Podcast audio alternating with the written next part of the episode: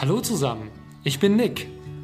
Herzlich willkommen zum Duppecast, dem Podcast für alle Weinliebhaber, Pfalzkinder, Exilpfälzer und alle, die den Pfälzer Wein und die Region lieben lernen möchten. Viel Spaß mit der heutigen Folge. Wenn man nicht gerade Eierlikör auf dem Tisch hat, denkt man bei alkoholischen Getränken wie Wein erstmal nicht, dass hier tierische Inhaltsstoffe drin sein könnten, beziehungsweise für deren Herstellung verwendet wurden.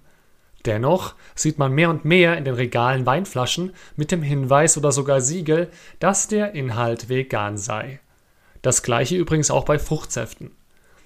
Die Frage, die ich mir dann immer stelle, ist, ist es nicht eigentlich selbstverständlich, dass Wein vegan ist? Oder müssen sich sogar die Vegetarier Sorgen machen, dass Fleisch oder Fleischprodukte in der Weinproduktion zum Einsatz kommen könnten? Um diese Frage zu klären, haben wir heute Sascha Wolz im Doublecast zu Gast.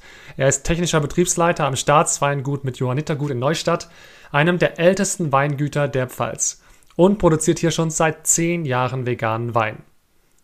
Hallo Sascha. Ja, hallo, moin.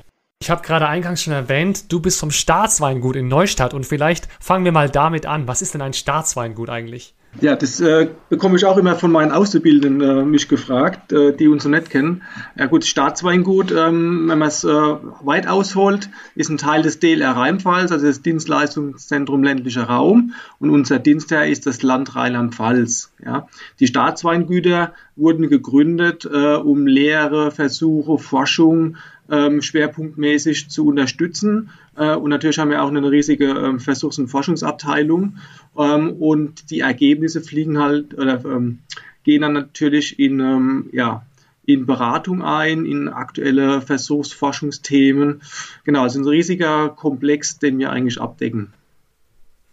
Und wie kommt der Johanniterorden da rein? Ja, also wenn man jetzt geschichtlich ganz weit ausholt, ja, wir, unser Stammhaus ähm, ist der Herrenhof in Musbach und da befindet sich auch die Lage Musbacher Jonitergarten. Und ähm, wenn man jetzt geschichtlich weit ausholt, ähm, kurzer Abriss macht, ähm, wir haben mal zum Kloster Weißenburg gehört, so im 8., 9. Jahrhundert. Äh, dort gibt es auch ähm, die, ähm, die Urkunde noch davon. Dann, wie es natürlich ist, ähm, haben sich natürlich auch äh, Könige äh, und äh, Adel natürlich ähm, kirchliche Besitzgüter einverleibt.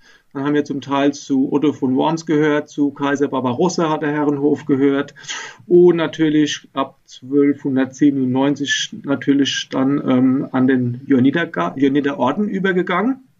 Äh, und die hatten früher, muss man sich so vorstellen, ähm, ja, Wirtschaftsgüter gehabt, um ihre alle kirchlichen Einrichtungen zu versorgen. Und da hat natürlich der Herrenhof in Nussbach dazugehört äh, und äh, wurde praktisch im 13., 14. Jahrhundert eigentlich zum größten Wirtschaftsbetrieb mit über 500 Hektar Land, ähm, ähm, sage ich mal, aufgebaut. Und geschichtlich gesehen 500 Jahre gehalten bis Kaiser Napoleon kam, Französische Revolution, alles was linksrheinisch war, dann fiel dann natürlich an Frankreich und natürlich äh, an Kaiser Napoleon. Und das war, sag ich mal, kurzer Abriss, 500 Jahre Johanniterorden. Dann bewegen wir uns mal in die äh, nahe Zukunft und auch zu heute, nämlich das Staatsweingut macht immer noch sehr erfolgreich, sehr guten Wein und ihr macht auch veganen Wein schon seit 2012. Wie kommt es, dass ihr veganen Wein produziert? Tja, also 2012 ähm, hat eigentlich was ähm, mit mir privat zu tun. Und zwar da wurde auch innerhalb der Familie gewisse ähm, Nahrungsunverträglichkeiten festgestellt. Ja, zum einen äh, bei mir Casein äh, und Fisch, bei meinem Sohn äh, und Eiunverträglichkeit. Und dann habe ich mir gedacht, okay, ähm, muss man mal ein bisschen auf den Ernährungsplan achten. Hat man sich ein bisschen mit veganer ähm, Ernährung beschäftigt, ähm, Eiersatzstoffe, Caseinersatzstoffe, auch natürlich im täglichen Leben, ja, wie backe ich einen Kuchen und so weiter. Und dann habe ich das natürlich auch mal auf den Wein beleuchtet. Und es war eigentlich gar nicht so schwer. Dann habe ich gesagt, okay, ähm, welche Behandlungsstoffe äh, werden bei uns eingesetzt? Ja, und da war eigentlich nur äh, tierischen Ursprungs die Gelatine ähm, die praktisch tierischen Ursprungs waren. Dann habe ich gesagt, okay, lassen wir die noch weg. Ähm, und dann minimieren wir das Ganze aufs Nötigste. Äh, und dann, um glaubwürdig zu sein, ähm, habe ich mich noch ein bisschen erkundigt, welche Zertifizierungsmöglichkeiten gibt es, äh, wie kann man das nach außen transportieren. Genau, und das war 2012 eigentlich so der Grundstein, ähm, wo man dann sich daran getastet hat. Du hast ja schon viele Dinge mit reingebracht. Lass uns erstmal über den wahrscheinlich bekanntesten Faktor sprechen, nämlich die Klärung von Wein. Ähm, da wird ja, oder da ist vielen bekannt, dass da unterschiedliche tierische Stoffe eingesetzt werden können. Du hast gerade eben auch schon die Gelatine ähm, genannt. Vielleicht gehen wir noch aber einen Schritt zurück. Was passiert eigentlich in der Klärung? Was, warum ist das wichtig? Ja gut, ähm, Klärung ist ja, sag ich mal, ähm, oder andersrum, man möchte ja den, den Wein, ob das jetzt Fruchtsaft ist äh, oder Wein, möchte man ja von feste Trubstoffe klären, ja, also befreien. Und da nutzt man sich natürlich dann ähm, einmal den Faktor Zeit, hat man die Möglichkeit. Und natürlich äh, gibt es sogenannte technische Hilfsmittel bei uns, ähm, sogenannte Schönungsmittel ähm, auf Proteinbasis, die natürlich so eine ähm, sag ich mal, Klärung beschleunigen. Ja? Und deswegen hat man dann damals, 2012, ähm, gab es dann einen, ähm, einen, Hersteller, der zum ersten Mal ähm, für Versuchszwecke Erbsenprotein auf den Markt gebracht hat. Und wir waren eines der ersten Betriebe, die das getestet haben, zwei Jahre lang und eigentlich, eigentlich mit großem Erfolg. Neben der Gelatine gibt es ja auch ähm, die Möglichkeit, direkt mit Eiweiß, also wirklich aus dem Ei kommend, äh, einzumischen, beziehungsweise ich habe auch gelesen, dass die Schwimmblase von Fischen verwendet werden kann. Aber die Gelatine, nach eurer Erfahrung, das ist so der, der, der Brenner. Also damit werden die meisten Weine grundsätzlich geklärt oder wie, wie kann man sich das vorstellen?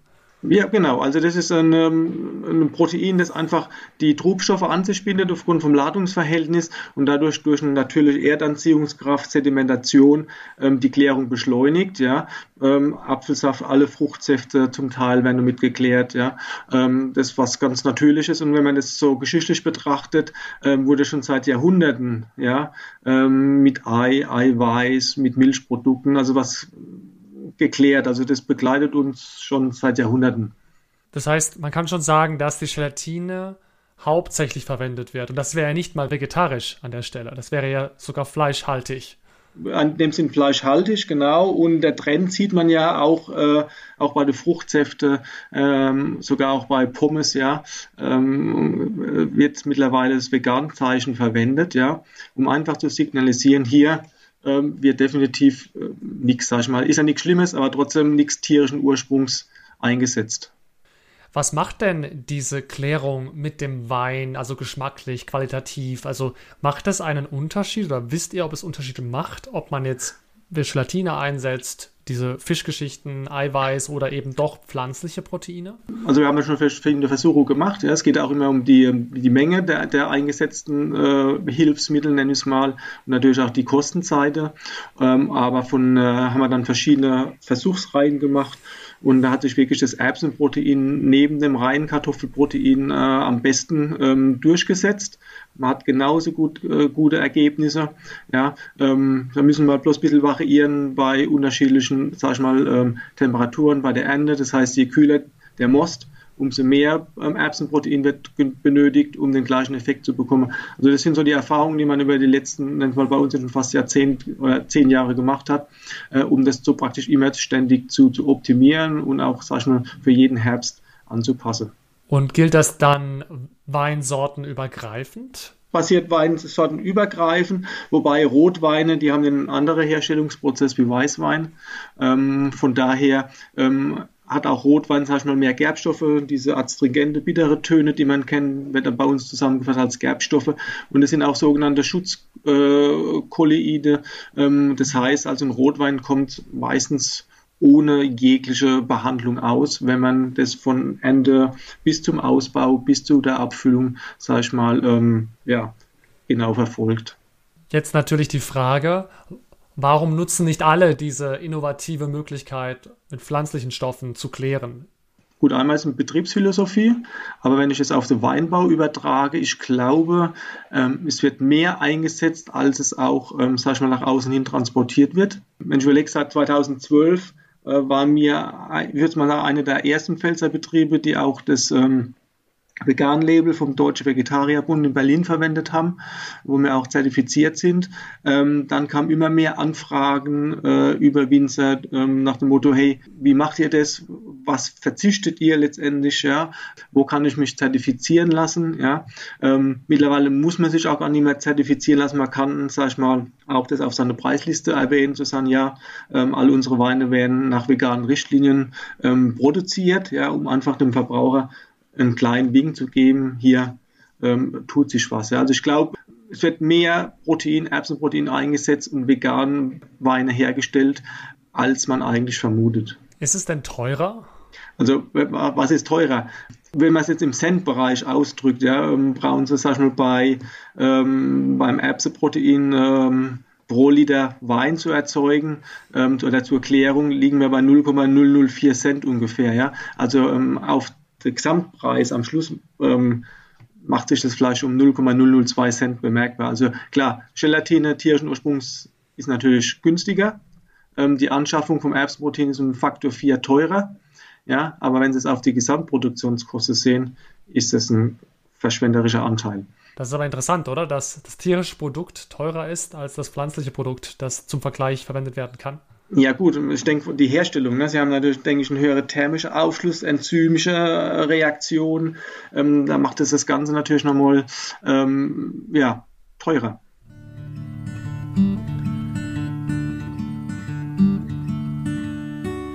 Jetzt haben wir schon sozusagen den Keller oder was auf dem Weingut selbst passiert, schon ein bisschen beleuchtet, wo hier der, der größte nicht vegane Faktor liegen kann. Jetzt gibt es natürlich noch den großen Teil der, der Landwirtschaft, also den landwirtschaftlichen Teil, also auf, im Wingert auf dem Feld. Und was ich ganz interessant finde, die, darüber wird sehr selten gesprochen, dass ja viele Winzerinnen und Winzer auch mit tierischer Unterstützung die Weinberge bearbeiten und äh, das ja eigentlich ein sehr, sag ich mal, ein sehr grüner, nachhaltiger Ansatz ist. Ja, da reden wir über Kreislaufwirtschaft. Ähm, da reden wir darüber, dass, ja, ähm, dass man dann weniger Treibstoff verbraucht, zum Beispiel für die Traktoren, äh, weniger Spritzmittel braucht, weil zum Beispiel Schafe im, im Wingert stehen oder Gänse. Und dann gibt es natürlich die, die Diskussion, ob, weil das ist ja Tierhaltung, ist, ist der Wein, der da rauskommt, dann eigentlich vegan? Klar ist der Wein vegan, weil ähm, ob das jetzt äh, in der Produktion ist, äh, der Unterschied beginnt erst im Keller. Das ist der Faktor, wo sich dann entscheidet, vegan oder konventionell. Wir sprechen gleich auch nochmal über Siegel und Bezeichnungen. Aber das heißt, dieses, also diese, dieses Qualitätsmerkmal vegan ist unabhängig von dem Weinberg. Also das ist, betrifft nur die Herstellung des eigentlichen Weinproduktes. Genau, betrifft eigentlich nur die Herstellung des eigentlichen Weinproduktes. Ähm, wenn man es jetzt ähm, verknüpft, also ähm, ich hatte auch schon in der Anfangszeit, wo wir vegane Weine produziert haben, Anfragen von äh, äh, Weinfachhandlungen, ja, die allerdings nur ähm, ähm ökologisch erzeugte oder halt äh, ähm, biozertifizierte Weine vermarkten. Ja, und es war immer oft ein Trugschluss, also ähm, oder bei vielen Verbrauchern. Das heißt, wenn man Bio produziert, ist man auch gleichzeitig vegan. Ja, das, das stimmt natürlich nicht. Ja. Ähm, wir haben ja verschiedene Bio-Siegel mittlerweile und die haben natürlich auch ein integriertes äh, Vegan-Zertifizierung. Also da gibt es nochmal intern äh, Unterschiede. Aber Bio heißt nicht gleich vegan. Das muss man einfach äh, klarstellen. Das würde nur bedeuten, wenn man einen biologisch hergestellten Wein hat, der nicht vegan ist, dass die eben dann ähm, auch biologisch hergestellte Gelatine oder biologisch hergestellte Eier im Prinzip verwenden. Genau, aber ähm, uns haben natürlich schon unter diesen äh, Öko-Richtlinien verwendet oder erlaubte ähm, Pflanzenschutzmittel. Ja. So ein dritter oft vernachlässigter Punkt betrifft dann auch äh, Düngemittel und zum Beispiel auch die Etiketten, die ja Farben enthalten, die verklebt werden. Da kann man natürlich jetzt sagen, okay, wie weit müssen wir da eigentlich reingehen in das Produkt? Es gibt aber durchaus, es gibt ja sehr wie soll ich sagen, sehr dominante Ver Verbände, die vegane äh, Produkte sehr, sehr streng beurteilen, dass also gar keine tierischen äh, Effekte, sage ich mal, nachweisbar sein dürfen während der gesamten Produktionskette. Wird auf sowas geachtet im Weinbau?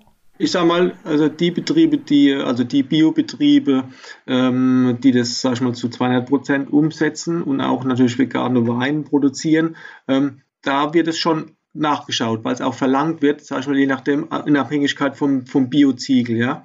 Ähm, da gibt es ja verschiedene. Ähm, bei uns ist es so, ähm, tatsächlich, also ich habe noch weiter geforscht, ähm, zum einen was ähm, Etiketten angeht. Ja, äh, also pa Papier ist letztendlich ähm, äh, ökologisch vegan, aber letztendlich kommt es immer auf den, den Klebstoff an. Also im Klebstoff gibt es auch große Unterschiede und da haben wir jetzt von unserem ähm, Etikettenlieferanten haben wir praktisch eine, Zertifizierung, ähm, dass der Kleber, der selbst bei uns auf der Etikette ist, aber ist auch mittlerweile ähm, fast rundumlaufend. Also ähm, das ist auch ein sehr weit verbreiteter Kleber, der praktisch ähm, keine ähm, sag ich mal, Substanzen oder Herstellung tierischer Produkte her ist. Also der wäre ähm, laut Hersteller laut Etikette oder Druckerei wäre vegan. Von daher, äh, wie du schon sagst, wo fängt man an oder wo setzt man an, wo fängt man an, wo hört man auf, ja. Äh, man kann alles durchleuchten, ja. Ähm, für mich ist es letztendlich für dich, wir sind, ein, äh, wenn man uns sieht, ein äh, konventionell, aber auch ein biologisch wirtschaftender Betrieb, weil wir haben auch Versuchsflächen äh, im biologischen Anbau. Wir sind nur nicht zertifiziert, weil man ja nur einen kompletten Betrieb zertifizieren kann. Von daher bewirtschaften wir 3,2 Hektar ökologisch. Ähm, das sind auch unsere Versuchsforschungsansätze, Fragen, ähm, wo wir doch selbst immer uns noch ein bisschen weiterbilden, einleuchten. Zum anderen verzichten wir eh schon seit gute, muss ich jetzt überlegen, 15 äh, Jahre ähm, auf, ähm, auf Düngemittel. Ja, also aus äh, chemisch ähm, äh, hergestellte Düngemittel. Ähm, wenn wir mal was düngen müssten, ähm, nutzen wir sogar ähm, sogenannte Tierhaarpellets, ähm, was im ökologischen Bereich nutzbar ist. Aber das sind dann Tierhaare, ähm, wo man dann praktisch dann aufgeschlossen hat, um praktisch an, an die Stickstoffverbindungen zu kommen. Ja. Ähm, das haben wir aber auch schon seit gute zehn Jahren nicht mehr eingesetzt, weil wir jetzt momentan verstärkt auf ähm, wechselnde Begrünungsarten ähm, äh, schwören. Also wir haben aktives Begrünungsmanagement, ähm, wo wir eine Winterbegrünung und eine Frühjahrsbegrünung haben, ähm, oft auch dann im Wechsel der Gassen, so dass man immer eine ständige Mineralisierung, aber auch ähm, Stickstoffzufuhr hat äh, und Aufbau des, des Humusanteils einfach durch äh, verschiedene Kleearten, durch äh, Leguminosen, durch Sonnenblumen, durch Ölrettich, der sehr tief wurzelt und äh, auch praktisch ähm, Verdichtungen im Boden praktisch aufreißt, um praktisch hier eine Lockerung zu kommen. Äh, das führen wir seit zehn Jahren erfolgreich durch und ist auch momentan ein, ein, ein Forschungsschwerpunkt, wo es um Biodiversität geht, Pflanzenschutzmitteleinsparung. Also ein, ein riesiger Komplex, ähm, wo wir dann auch schon seit über zehn Jahren äh, umsetzen. Ja, man sieht, ihr seid sehr innovativ unterwegs und versucht viele neue Sachen. Deswegen ist es super spannend, dass wir äh, mit dir heute einfach auch sprechen können über diese ganz verschiedenen Themen, die mit veganen Wein oder nachhaltigen Wein auch zusammenhängen. Wie schätzt du denn den Markt ein? Also gibt es das Interesse von Weinproduzenten, vegan zu produzieren, weil die Kunden nur noch oder vermehrt veganen Wein möchten? Ich glaube schon, weil wenn man so mal durch all die super, also all die Regale läuft, Lidl-Regale läuft, die ganzen Großkellereien ähm, und sich mal die Labels anguckt, ja, selbst Weine, die dann, ähm, sag ich mal, ähm, ähm im europäischen Ausland ähm, abgefüllt werden für die Großkellereien, die natürlich aber auch gute Qualität haben, ja, ähm, haben mittlerweile das Vegan-Label drauf. Also ich denke schon, es wird vermehrt nachgefragt. Und man muss auch wirklich sagen, Milcheiweiß, Casein ist der häufigste Allergieauslöser für ähm, Lebensmittelunverträglichkeiten.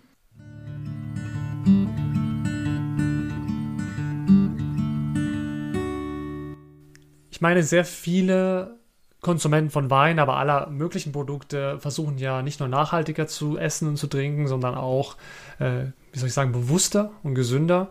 Und äh, sicherlich wäre es falsch zu sagen, dass vegane Ernährung immer gesünder ist, aber doch geht es oft miteinander einher und ich beobachte auch das, was, was du gerade gesagt hast, nämlich dass die großen, äh, die, die mit den sehr viel sehr großen Absätzen, also Supermärkte, die sehr große äh, Mengen einfach an, an den Mann und die Frau bringen, dass die da ganz verstärkt einfach diese Siegel zur einfachen Kommunikation eingesetzt werden, um, um klar zu kommunizieren, diese Weine oder diese Fruchtsäfte sind vegan. Und deswegen ist auch diese Folge, glaube ich, so interessant und entstanden, weil das eben sehr viele Leute verdutzt. Also sie fragen sich, warum müssen wir uns überhaupt diese Gedanken machen? Und gerade du hast es auch erwähnt, dass äh, Milcheiweiß ist ja ein Allergen und äh, viele reagieren darauf auf unterschiedliche Art und Weise, nicht sehr positiv. Und daran denkt man halt einfach überhaupt nicht. Jetzt, jetzt ist es aber so, diese Siegel sind ja ein bisschen kontrovers, denn einerseits zeigen sie das Offensichtliche bei denen, die das sowieso machen, das sagen manche zumindest. Und ähm, wie ist denn das in Deutschland geregelt? Also könntet ihr auf euren Wein auch einfach nur hinten drauf schreiben vegan? Du hast es vorhin schon gesagt, auf der Weinkarte kann man im Prinzip einfach sagen, wir haben das vegan hergestellt. Aber wer überprüft das?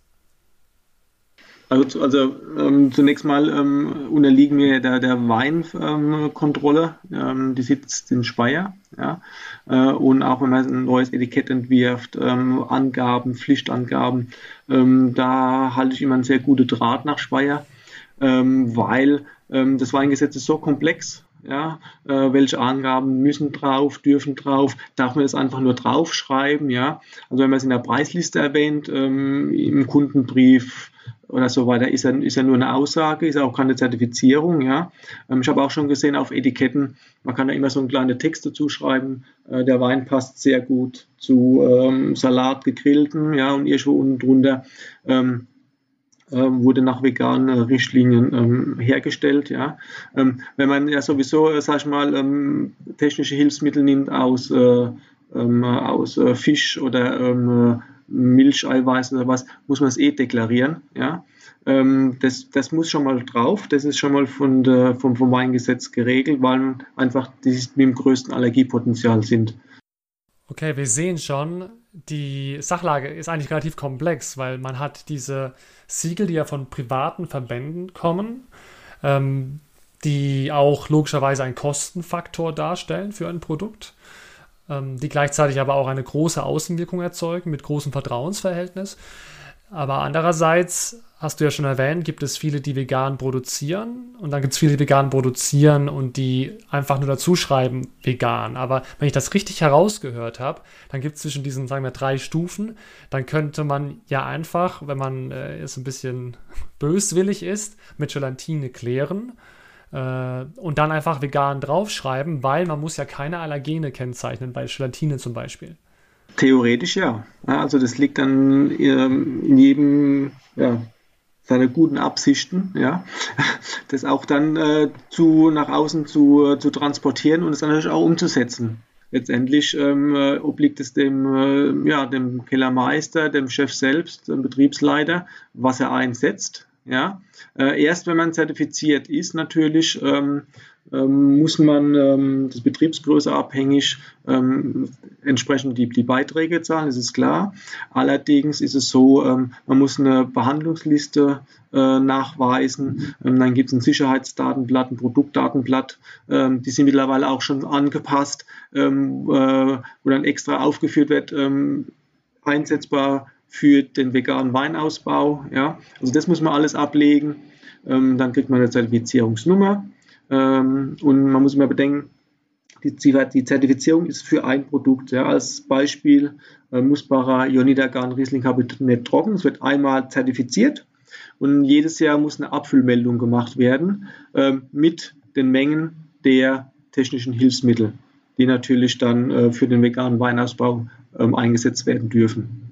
Also das muss man dann jedes Jahr nach Abfüllung äh, mitteilen, damit man wieder das Prüfsiegel bekommt. Wie erkenne ich denn, wenn ich nicht gerade das große Glück habe, schon bei dem Winzer oder Winzerin im Hof zu stehen und direkt fragen zu können, wie erkenne ich denn jetzt im, im, im Supermarkt oder Großhandelsregal einen Wein, der kein veganes Siegel hat, aber ich jetzt doch hoffe, dass er doch vegan sei, weil ich ja vegan essen möchte und vegan trinken möchte. Also das ist natürlich sehr schwierig, wenn es nicht extra deklariert ist. Wie erkenne ich das denn? Das ist eine Herausforderung, ja. Also da muss man eigentlich die Flasche in die Hand nehmen, äh, schauen, entweder ist ein Vegan-Siegel, äh, V-Label drauf, ja, oder natürlich ein anderes äh, Siegel von, von, von, von anderen ähm, ähm, Ökoverbänden oder so, ähm, die natürlich auch ähm, spezielle Richtlinie haben für veganen Wein zu zertifizieren, äh, den man das auch nutzen darf. Oder steht halt irgendwo in der Weinbeschreibung drin. Ja? Und da muss man einfach äh, gut drauf glauben, dass das, was da drauf steht, wenn es kein Siegel ist, dass es so ist. Ich nehme jetzt gerade wahr, dass es eigentlich sehr einfach ist. Wenn ich weiß, ich mache das eh vegan, aber ich will kein Siegel, dann schreibe ich einfach vegan mit auf die Flasche. Ohne Siegel, also ohne äh, Verband, einfach nur für mich als Kennzeichnung. Wird das aber dann auch einfach so selbstverständlich gemacht? Oder glaubst du, dass auch sehr viele Weingüter, vielleicht auch kleinere Weingüter, für die, sag ich mal, vegetarische und vegane äh, Stile noch sehr exotisch sind, ähm, dass die dann einfach sagen, nee, brauchen wir nicht? Also, dass es auch Weine dort draußen gibt, wo nicht mal der Hersteller draufschreiben würde, dass es vegan ist, obwohl es die vegan sind? Äh, Gibt es mit Sicherheit, ja. Also ich glaube, ähm, dass es für vieles ist, die, die teilen es ihren Kunden mit, ja, die transportieren das über Preisliste, äh, Kundenbrief nach außen, ja. Die Kunden, die bei denen gerade kaufen, die eh kleine Weingüter sind vielleicht, ähm, die wissen das. Das ist dann der Winzer des Vertrauens, nenne ich es mal. Ne? Ähm, ähm, ähm ja, also ich glaube schon und oft dann durch, durch, äh, durch Gespräche selbst mit dem Kunden, wo man das dann einfach so vielleicht am, am Rande erzählt. Ja, ähm, so wird es, denke ich, sein. Ich höre jetzt schon so ein bisschen raus, du gehst schon davon aus, dass zukünftig auch in der Pfalz, die ja, sag ich mal, von Haus aus nicht unbedingt äh, der vegane Zenit ist, kulturell betrachtet, dass hier zukünftig mehr und mehr wirklich pflanzlich hergestellte Weine auch produziert werden. Also, dass sich das, denkst du, das wird der Standard, so wie früher Gelatine der Standard war bei der Klärung? Wenn die Verbraucher das mehr fordern, ja, und dann mehr Wert drauflegen, ähm, durchaus, ja ähm, weil von der Kosten her ist, denke ich, zu vernachlässigen. Ist auch eine, letztendlich eine, Betriebsphilosophie, ähm, wo man den Leuten einfach mitgeben möchte. Ähm, ja, letztendlich äh, steuert der Verbraucher das, ja. Ich meine, äh, wer, wer billig Fleisch kauft, ja, äh, wird es keine Nachfrage geben, wird es auch keine Produktion geben, ja. Und so wird es dann irgendwo Fleisch auch irgendwann mal ähm, im, im Weinbau so sein. Ja, ähm, aber durchaus gibt es mit Sicherheit auch Betriebe, die standardmäßig ihr Programm fahren. Ja, wie viel Prozent das sind oder wie viel Prozent vegan, ist schwierig zu sagen. Man sieht einfach nur einen Trend, äh, vegane, vegetarische Lebensweise. Ja, ähm, habe ich jetzt die Woche eine, eine Grafik gesehen von 2017 auf 2020 hat man einen Anstieg von, von 60 Prozent gehabt. Ja, da sieht man die Tendenz. Ja, aber ähm, auf Weinbaubetriebe umzulegen, das ist, das ist schwierig.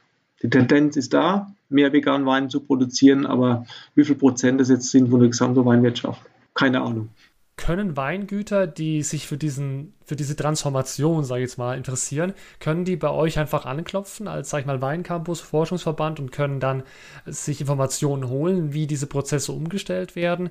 Oder ist das allgemeines Wissen schon, das eigentlich jeder hat und es ist nur eine Willensfrage?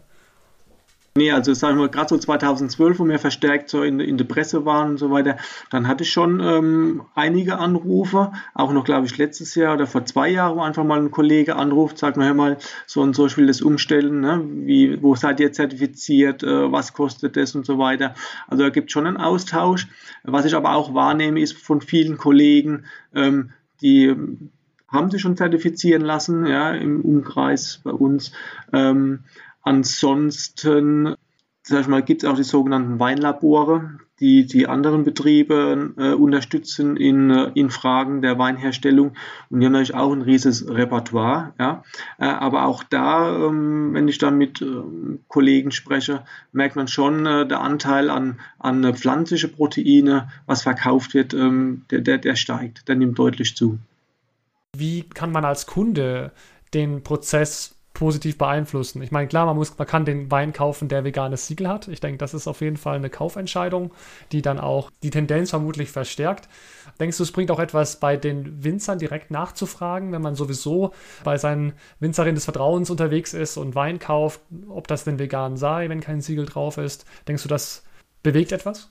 Ähm, denke denk ich schon, weil ähm, wenn man so ein bisschen auch die Kundenstruktur sieht, ja, ähm, äh, vor 20, 30 Jahren waren das vielleicht dann, äh, nennt man die Gruppe Ü50, die ihr, ihr, ähm, ihren Stammwinzer hatten, ja, ähm, und die Jüngeren haben vielleicht eher im Supermarkt Wein gekauft, ja. Ähm, mittlerweile ähm, gibt es schon, äh, sag ich mal, äh, schon Weininteressierte äh, Ü20, ja, die schon ziemlich gut informiert sind äh, und die, ähm, die Kunden sind, ich nenne es mal sprunghaft, ja. Also ähm, äh, mittlerweile wird ja überall gute Wein produziert, ja. Man muss sich einfach nur durch seine Philosophie herausheben, durch seine Weinstilistik vielleicht herausheben, ja, äh, um neue Kunden zu gewinnen, äh, eine Story haben, ja, ähm, weil ähm, es wird immer sch schwieriger, äh, neue Kunden zu gewinnen, ja. Ähm, es gibt überall gute Weine, die, die Jungen, es wird viel probiert, ich kenne es von mir, ja.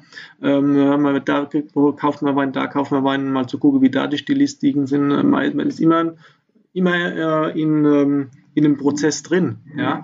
Ähm, aber vieles wird natürlich durch Verkaufsgespräche äh, geführt ähm, und natürlich auch vermittelt an, an, den, an den Kunden selbst. Ja?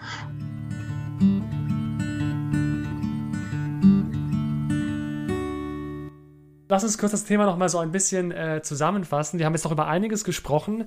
Äh, klar ist, Wein ist erstmal nicht vegan, weil es gibt Möglichkeiten in der Weinbereitung, in der Herstellung, nicht vegane Inhaltsstoffe zur Klärung zu verwenden. Das ist so der, der, der, der Klassiker, sage ich mal.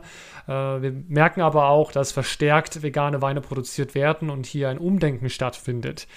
Daneben gibt es natürlich aber auch noch weitere Faktoren, die für, sage ich mal, ähm, für sehr strenge vegane Denkweisen auch interessant sein könnten, die aber bei solchen veganen äh, Siegeln eigentlich keine Rolle spielen, nämlich ähm, Tier, also die Nutzung oder Nutztierhaltung zum Beispiel im Weinbau, also im, im Wingert selbst. Und dass auch die, äh, die tierischen Bestandteile in Klebstoff von den Etiketten zum Beispiel etwas ist, was oft vernachlässigt wird und wo man äh, durchaus auch nochmal nachfragen kann, wenn man denn sowieso schon mal beim Winzer oder bei der Winzerin ist. In diesem Sinne, Sascha, vielen herzlichen Dank, dass du bei uns warst und äh, uns zur Seite gestanden hast. Ich denke, wir haben viel mitnehmen können und ich hoffe, du bist mal wieder bei uns zu Gast. Ja, war cool. Bis dann, Sascha. Ja, ciao. Euch Zuhörerinnen da draußen darf ich noch unsere Social Media Kanäle ans Herz legen. Abonniert gerne diesen Podcast und folgt uns auch auf Instagram oder Facebook. Wir freuen uns auf jeden Fall über euer Feedback und all eure Ideen. Ich bin Nick vom Team Doppelcast, dem Fallswein Podcast. In diesem Sinne, tschüss, ciao und bis zur nächsten Folge.